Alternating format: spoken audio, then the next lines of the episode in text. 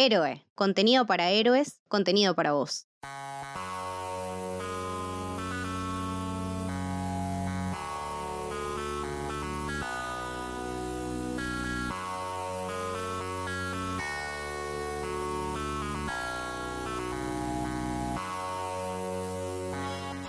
Bienvenidos y bienvenidas a Conurbano Galáctico, un viaje por los alrededores del universo de Star Wars. Mi nombre es Julián Capper y en este podcast vamos a hablar de esta franquicia desde un lugar distinto. Vamos a tentarte a conocer algo diferente y a analizar cosas que capaz a veces no se conocen ni se hablan tanto. Lo primero es preguntarse a qué me refiero con los alrededores del universo de Star Wars. Bueno, ustedes saben que la galaxia donde suceden las historias tiene un núcleo y los planetas se ubican expandiéndose en anillos hacia afuera. Si consideramos que las nueve películas de la saga Skywalker son los planetas del núcleo del universo y que las otras películas como Rock One o Solo son el borde interior, ¿qué hay más allá? Tenemos que tener en cuenta que al momento de grabar esto estamos en la tercer pausa grande entre películas que sucede en la franquicia. Estas pausas obvio corresponden al tiempo que hubo entre trilogías hubo algo que hizo que Star Wars sobreviviera esos primeros 14 años que pasaron entre la trilogía original y las precuelas. Algo que no solo mantuvo viva la saga, sino que también le dio mayor profundidad y la hizo crecer tanto en contenido como en llegada al público, al cual también hizo más fiel que antes.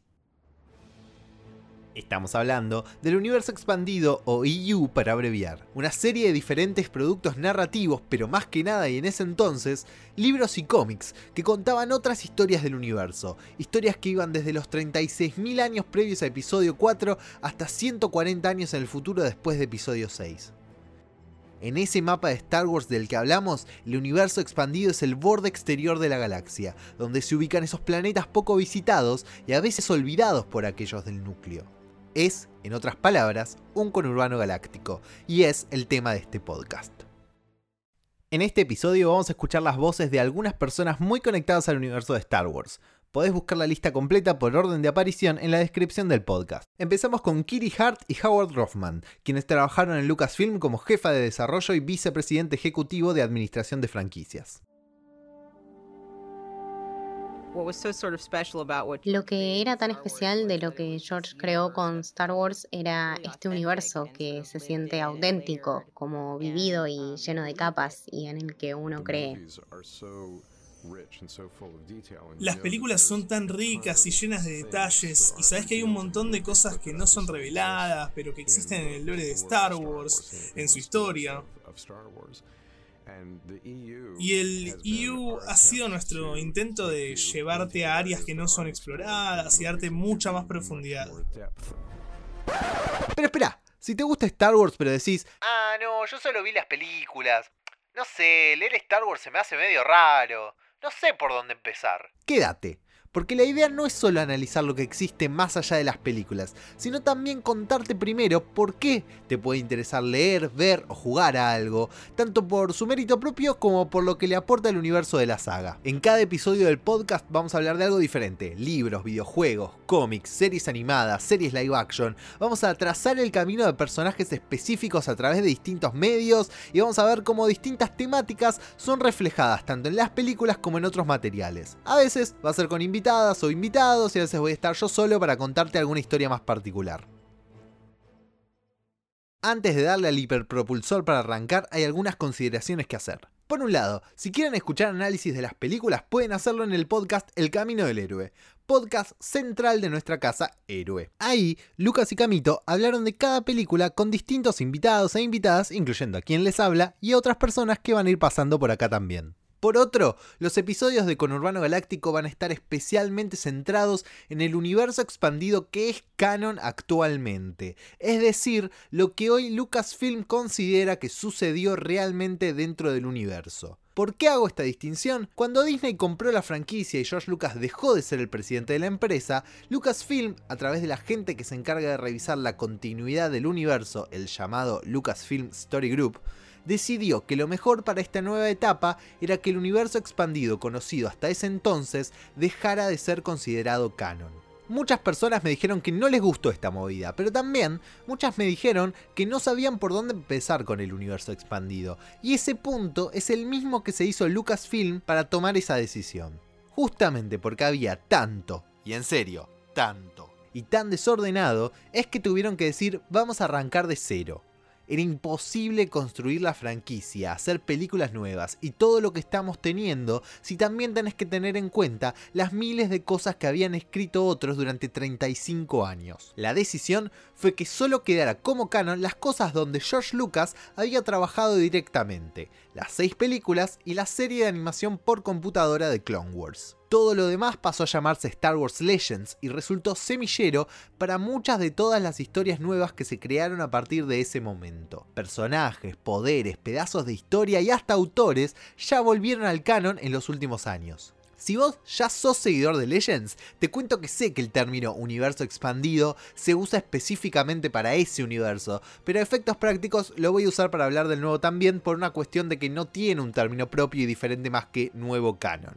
Y si te estás preguntando si no vamos a hablar de Legends, por supuesto que también. Mirá si vamos a desperdiciar que tenemos para hablar de dos universos. Pero a ver, si ya no sabes de qué estoy hablando, entre canon actual, Legends, dos universos, etc., ese es el tema principal de este primer episodio, la historia del viejo y nuevo universo expandido y por dónde podés empezar.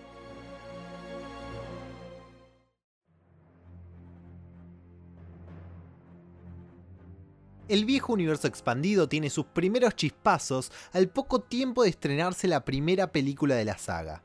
Fue primero con un cómic y después con un libro. El cómic se llamó The Keeper's World, publicado de octubre del 77 a junio del 78 en una revista editada por Marvel Comics. En esta historia, un tiempo después de la batalla de Yavin, Luke y Leia están viajando a una base rebelde cuando R2 empieza a fallar por no haber sido bien reparado después de la batalla y los termina sacando del hiperespacio en medio de una flota imperial.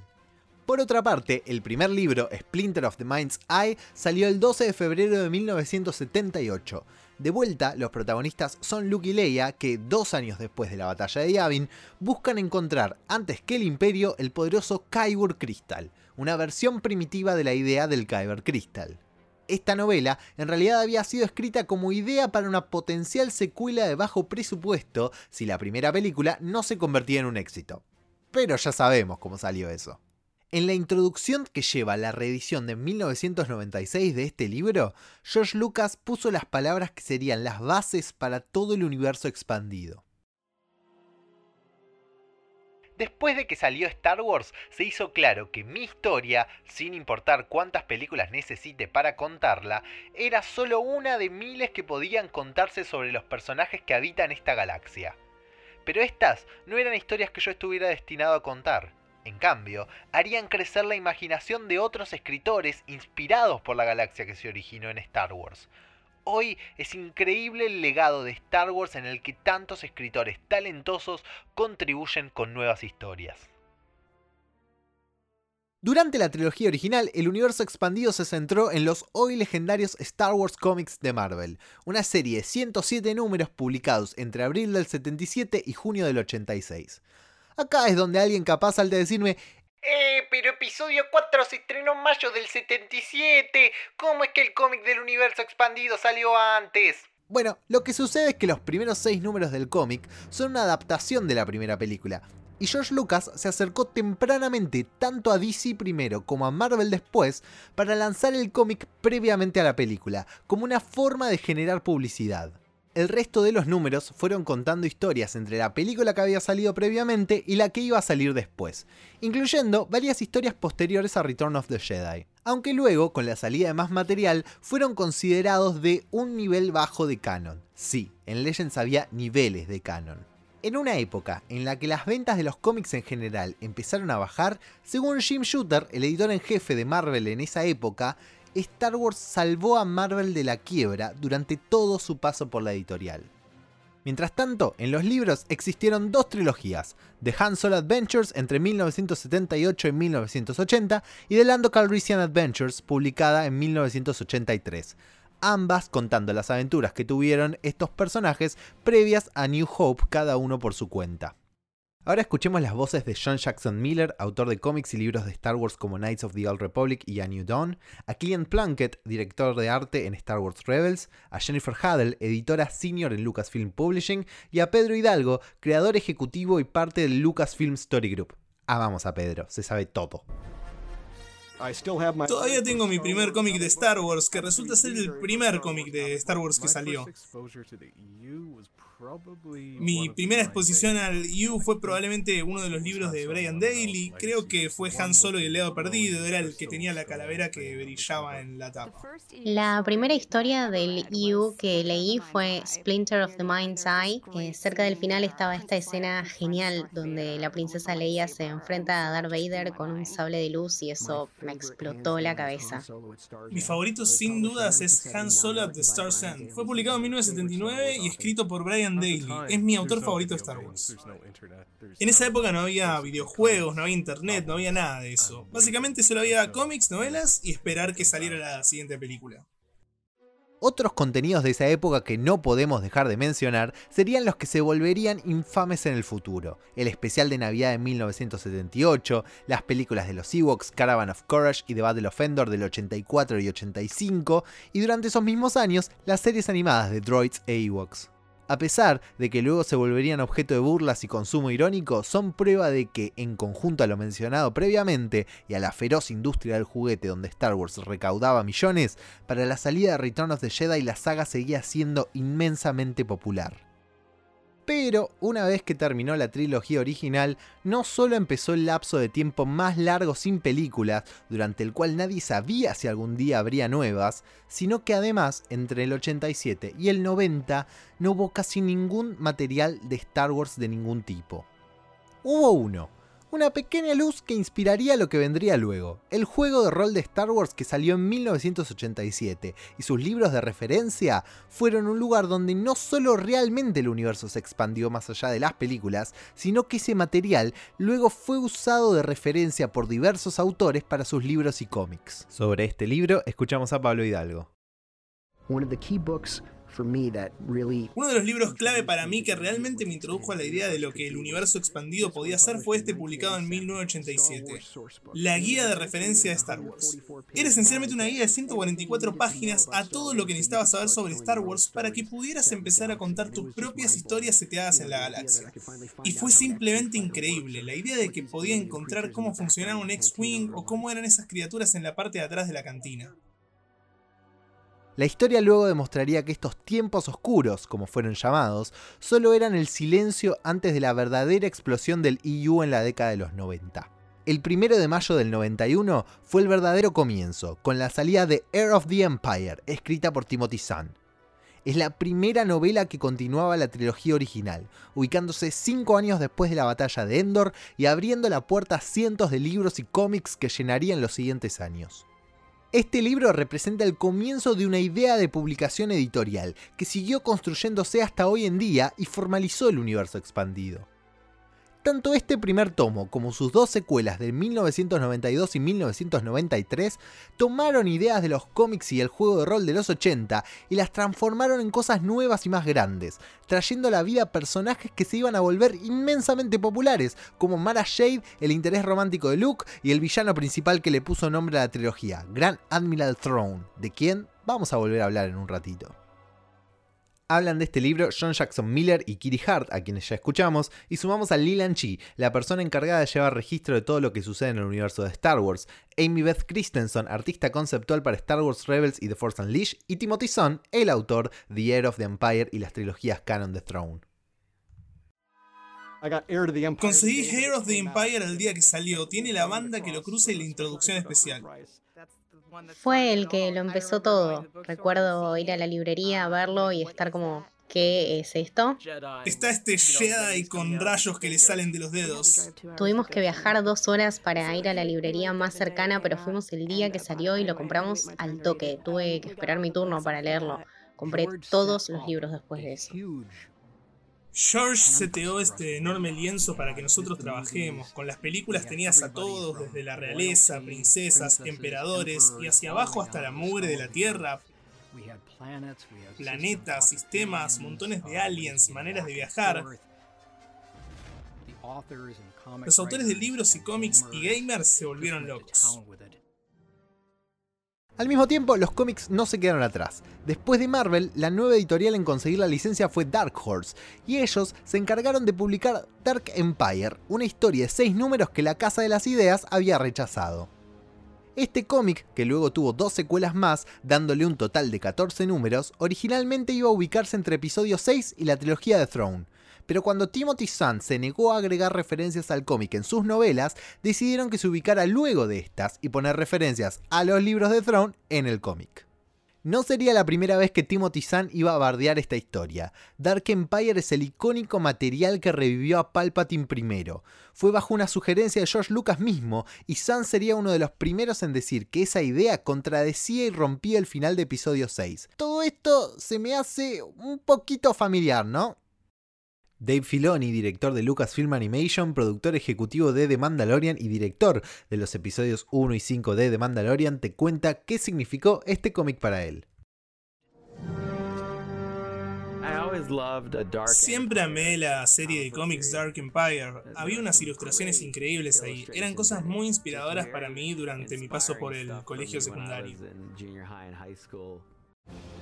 A partir de ahí, las novelas y cómics de la saga se multiplicaron. De una novela lanzada en 1991 fue aumentando año a año hasta 20 novelas lanzadas solo durante 1997, el año en que más libros de la saga salieron en toda su historia. También, series nuevas de cómics, publicaciones de los viejos cómics de Marvel y adaptaciones de las novelas todas llenaron y revitalizaron el universo. Los cómics de Dark Horse Tales of the Jedi, publicados en 1993, fueron los primeros en situarse antes de la trilogía original, específicamente 4.000 años antes, en la Old Republic. De esta historia salieron diferentes cómics y libros, pero el verdadero motivo para mencionarlo es que iniciaron el efecto dominó que terminaría 10 años después con el lanzamiento del videojuego Knights of the Old Republic. John Jackson Miller habla sobre sus cómics de esta época. Un montón de gente fue introducida a mi trabajo porque jugaron los juegos de Knights of the Old Republic. Y por supuesto yo estaba escribiendo esa serie de cómics. Al crear un todo cohesivo a donde todo esto pertenece, le das un montón de puntos de vista diferentes a los fans para entrar. En palabras de Obi-Wan, el primer paso a un mundo más grande. Volviendo a 1996 y ya con los ojos puestos en las nuevas precuelas, el único territorio que George Lucas había prohibido explorar, los lanzamientos fueron específicamente pensados para hacer crecer la saga hacia esa meta. Esto fue de la mano de cosas como Shadow of the Empire, una campaña multimedia entre cómics y videojuegos y el lanzamiento de las ediciones especiales de la trilogía original en 1997. Escuchamos a Howard Rothman hablar de su historia favorita. Mi historia favorita es Shadows of the Empire. Me gustaba la idea de crear las conexiones entre episodio 5 y Return of the Jedi, y fue genial porque podíamos usar todos los grandes personajes de Star Wars como Darth Vader y el Emperador. Si durante 16 años la franquicia sobrevivió solo a partir de los libros, cómics y videojuegos, ¿qué pasó cuando las películas volvieron? Llegamos a 1999 y el final de siglo trajo el principio de una nueva época. Con la salida de The Phantom Menace, la posibilidad de escribir historias centradas en los años justo antes de la trilogía original se había abierto. Durante los años de episodio 1, los libros se centraron en los personajes que habían sido introducidos.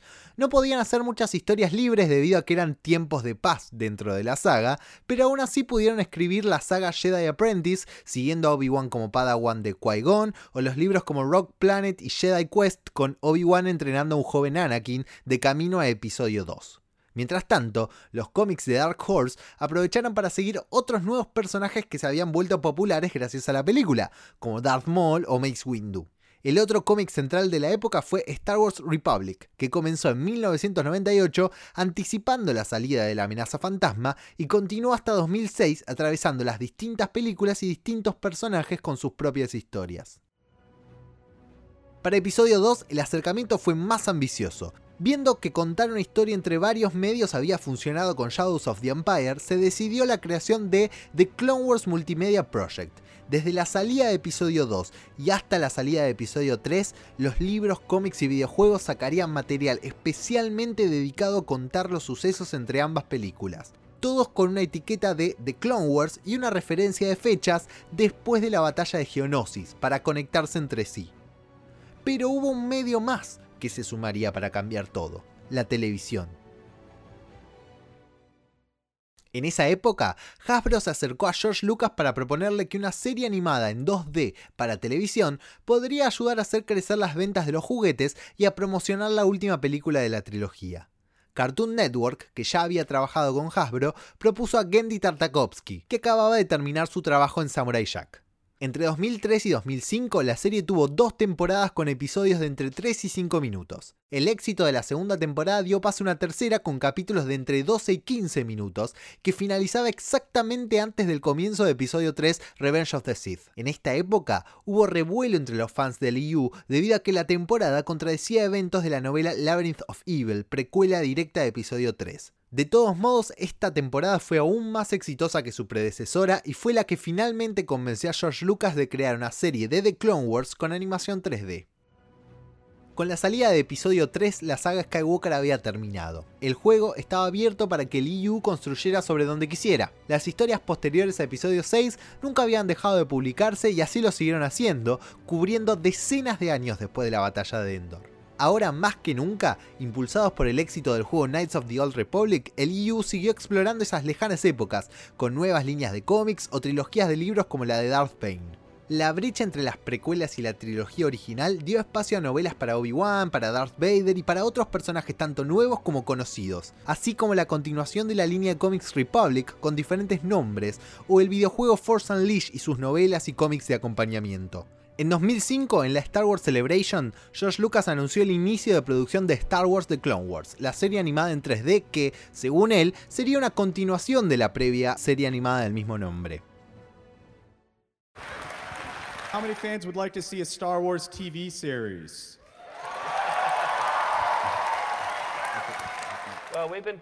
Estuvimos hablando sobre una serie de televisión de Star Wars, estamos trabajando en una hora, la cual es Clone Wars, que ya está al aire y vamos a expandirla a una serie de media hora en animación 3D. Al mismo tiempo que episodio 3 estaba en cines, Dave Filoni ya estaba trabajando en la serie. Con la trilogía de las precuelas detrás, Lucas se unió a la producción, lo que permitió tener a los personajes de las películas como protagonistas y no solo para apariciones esporádicas. Dado a que George siempre prefirió poner sus ideas antes que la continuidad del universo expandido, diversas contradicciones aparecieron con respecto a su antecesora y el material del Clone Wars Multimedia Project. A pesar de esto y de las críticas mixtas que recibió la película con la que la serie dio comienzo, The Clone Wars logró cultivar un público propio y mantener viva la llama de Star Wars en una época donde, de vuelta, no había un futuro claro a la vista con respecto a qué iba a suceder con las películas. En 2012 comenzó el final del viejo EU. En enero, George Lucas anunció su retiro de las grandes producciones y en octubre de ese año finalmente se confirmó que Disney compraba Lucasfilm por más de 4 mil millones de dólares. Durante 2013 y la primera mitad de 2014, los libros y cómics siguieron saliendo sin cambios y con el mismo esquema que antes del anuncio. Luego de cinco temporadas, Clone Wars fue cancelada en 2012 y logró conseguir en 2013 una última temporada, hasta ese momento, en Netflix para hacer algunas de las historias que habían quedado en el tintero. El 25 de abril de 2014, el Lucasfilm Story Group, como comentamos al principio de este episodio, anunció que todo excepto las seis películas y The Clone Wars, la serie animada 3D, que eran trabajo directo de George Lucas, dejarían de considerarse canon para poder crear un nuevo universo expandido donde a través de su trabajo iban a poder mantener una mejor línea de continuidad y a su vez dejar el espacio para que las películas cuenten nuevas historias todo lo que no fueran esas películas y series de televisión seguirían existiendo, pero bajo la etiqueta de Star Wars Legends. Star Wars Legacy número 18 fue el último cómic del viejo EU, hoy Star Wars Legends. No solo fue el último por su salida el 27 de agosto de 2014, sino también por su ubicación cronológica, 140 años después de la batalla de Yavin. En el momento del anuncio, los fans del viejo Yu rápidamente le dijeron de todo a Lucasfilm. La grieta en Star Wars no empezó con The Last Jedi, ni tampoco empezó acá, siempre hubo divisiones, diferencias y enojos. creo que en ese momento podía haber alguna validez a la sensación de que si seguiste a los personajes de George o a los personajes nuevos a través de estas historias, que una empresa viniera y dijera, todo esto ya no es parte de la historia, se podía sentir como un golpe al corazón. Pero también es necesario considerar que Star Wars, además de ser una historia que amamos, también es un producto comercial, que fue vendido a una empresa y que esa empresa tiene ahora el derecho de elegir lo que cree mejor para que su producto funcione y tal vez equivocarse o no. En este caso creo que no se equivocaron. Dejar el espacio en blanco era necesario para crear las nuevas películas, tanto la trilogía de las secuelas que tiene sus fanáticos y detractores como Rock One, que tiene un mínimo agrado general y su premisa ya había sido utilizada en Legends. También creo que funciona de alguna forma igual a cuando DC o Marvel hacen un reboot de sus cómics. A la hora de introducir Star Wars a nuevas generaciones y darle la oportunidad a nuevos autores de hacer cosas diferentes, no podía hacerse entre todas las historias ya escritas. Piensen que para 2004, 10 años antes del final del viejo EU, había más de 1100 títulos de Star Wars publicados. Además, si pensamos en que Legends, como en muchos universos, entre tantos títulos tuvo tantos buenos como malos, hubo una decisión inteligente en mantener Legends como una fuente de ideas favoritas de los fans que podían volver a integrarse al canon de distintas formas.